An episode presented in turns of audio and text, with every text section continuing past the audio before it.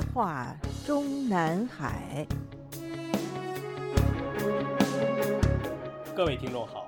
欢迎收听自由亚洲电台的《夜话中南海》栏目，我是节目撰稿人和播讲人高鑫。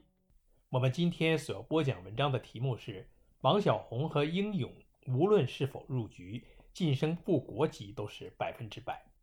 我们本专栏的上篇文章。下届中纪委第一副书记和中央政法委书记的预备人选知多少中，向读者和听众们介绍和分析了曾经的横跨法纪张军、英勇和陈文清从政履历的相对过硬，决定了他们三人都会是下届政法委书记和下届中纪委第一副书记的被考虑对象之一。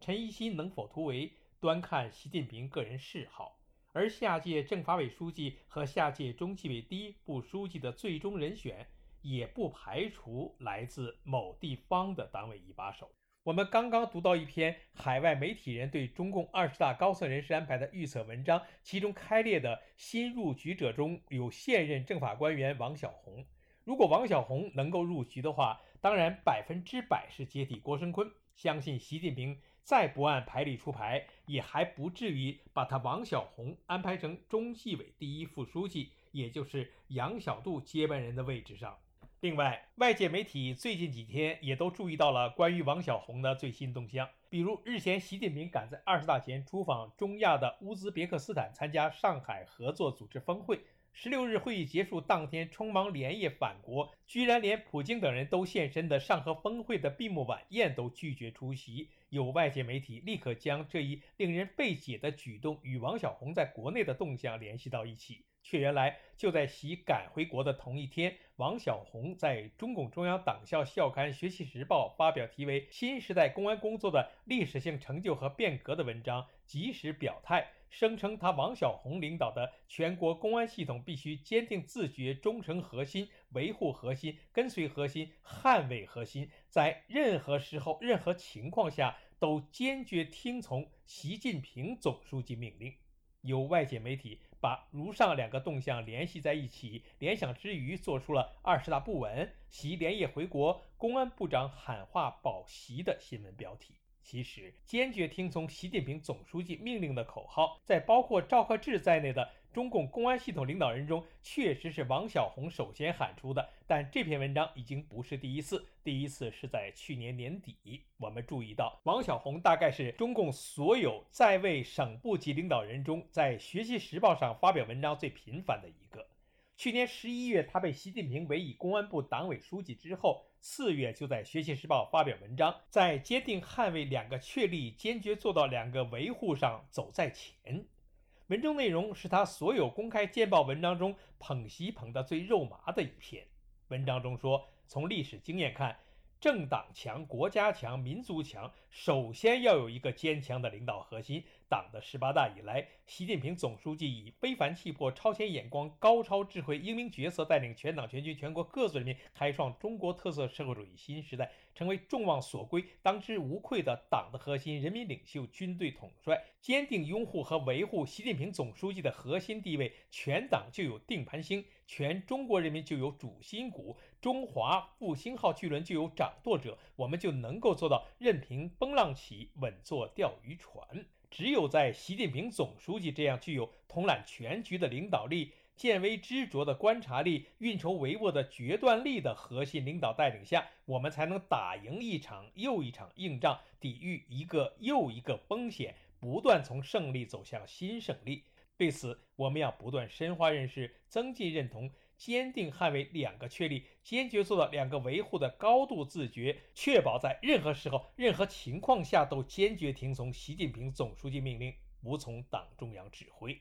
我们也还注意到。习近平在公开发表的文章中，在向习近平表忠献媚的同时，更不忘为自己评功摆好。比如最新发表在本月十六日的这篇文章中，他就吹嘘说，全国公安机关坚持以习近平新时代中国特色社会主义思想为指导，为续写经济快速发展和社会长期稳定两大奇迹新篇章做出了贡献。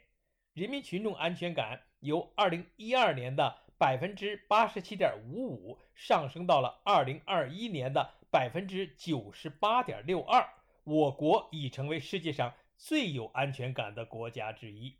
请注意，他王小红在这里说的是全国公安机关，而不仅仅是公安部。也就是说，他王小红如今虽然还没有取代赵克志的国务委员的头衔。但事实上，就已经以公安部党委书记和公安部长职务统领了全中国的公安机关。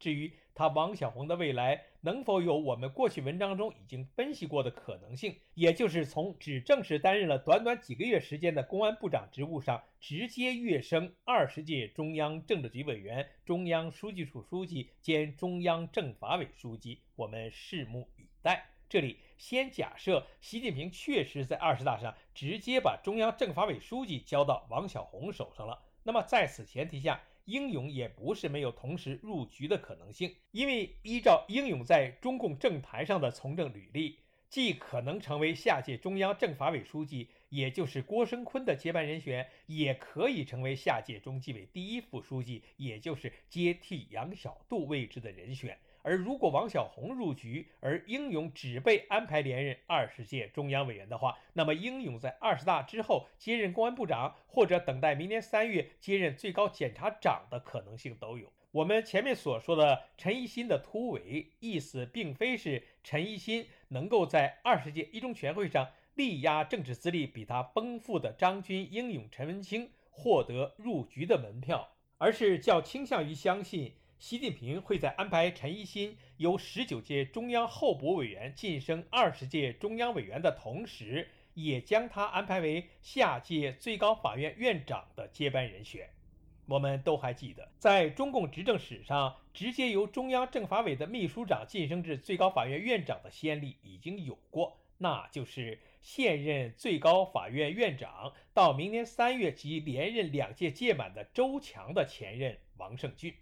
一九四六年出生的王胜俊，三十八岁那年成为家乡安徽省的省委常委，次年成为省政法委书记。一九八八年初开始，以省政法委书记身份兼任了安徽省公安厅厅长和厅党委书记，并于一九九二年被获授副总警监的警衔。一九九三年，当时接替了乔石的中央政法委书记的时任最高法院院长任建新向中组部要人，于是中组部将王胜俊调进北京。委以中央政法委专职副秘书长。五年之后，罗干接替了中央政法委书记职务，王胜俊递升政法委秘书长，而且一干就是十年。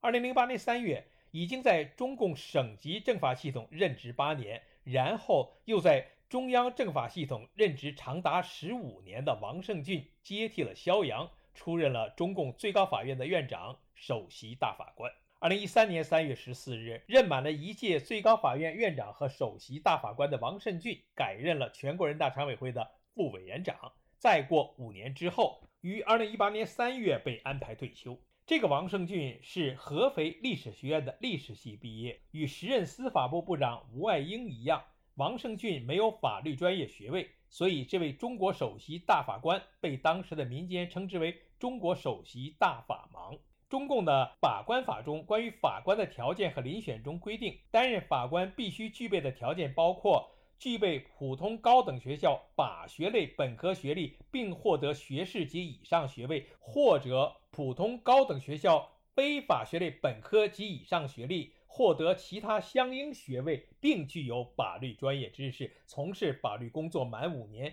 出任法官时通过了国家统一法律职业资格考试，取得法律职业资格。不过呢，该项法律同时规定，人民法院的院长应当具有法学专业知识和法律职业经历；副院长、审判委员会委员应当从法官、检察官或者其他具备法官条件的人员中产生。意思就是要想当某一级别的法院的副院长。就必须先已经是某一级别的法官或者检察官，至少也必须是具备了法官条件，包括法学类的学历。但是要想当法院的正院长，法学类学历的硬性条件反而变成了具有法学专业知识的软性条件。而所谓从事法律工作满五年中的法律工作，无疑是泛指而不是特指法官工作。举个例子，习近平欲在明年三月安排陈一新接替最高法院院长，那么他陈一新届时的中央政法委秘书长任职时间刚好五年整，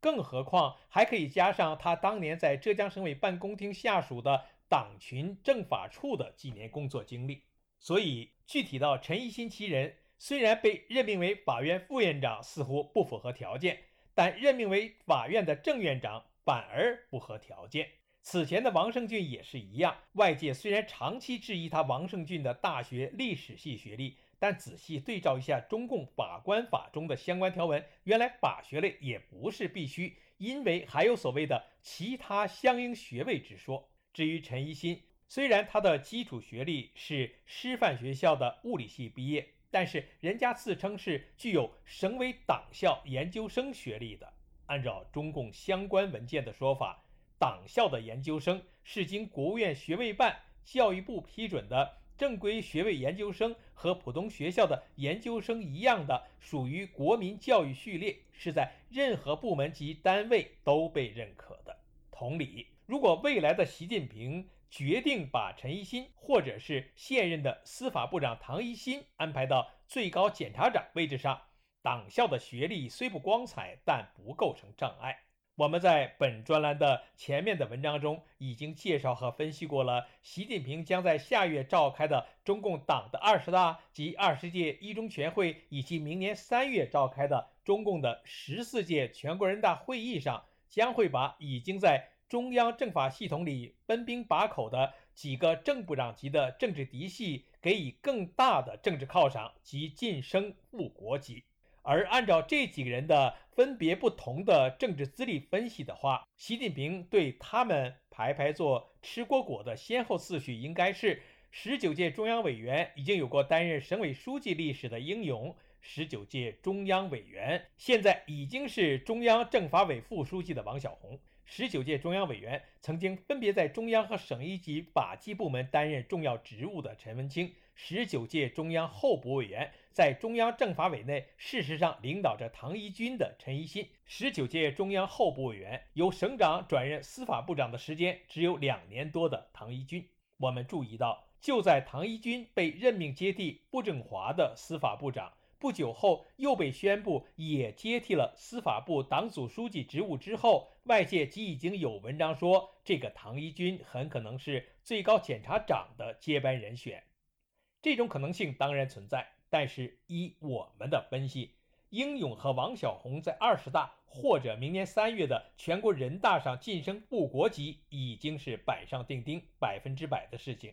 陈一新和陈文清晋升部国级也是大概率的事情。而安排了如上四人之后，唐一军是否也能够有赶在明年三月就捞上一个部国级的机会，首先要看。张军是否会被习近平要求腾出位置来？我们假设明年三月，张军和周强都转任二线的人大副委员长职务，那么中央政法口和中纪委第一副书记的一共五个部国级职位，即中纪委第一副书记、中央政法委书记、国务委员兼公安部长、最高检察长、最高法院院长，正好够分。可能性之一就是英勇任中纪委第一副书记。王小红任中央政法委书记，陈文清任公安部长，陈一新任最高法院院长，唐一军任最高检察长。听众朋友们好，我们今天的夜话中南海节目就播讲到这里，我是节目的播讲人和撰稿人高鑫，谢谢各位收听，我们下次节目再会。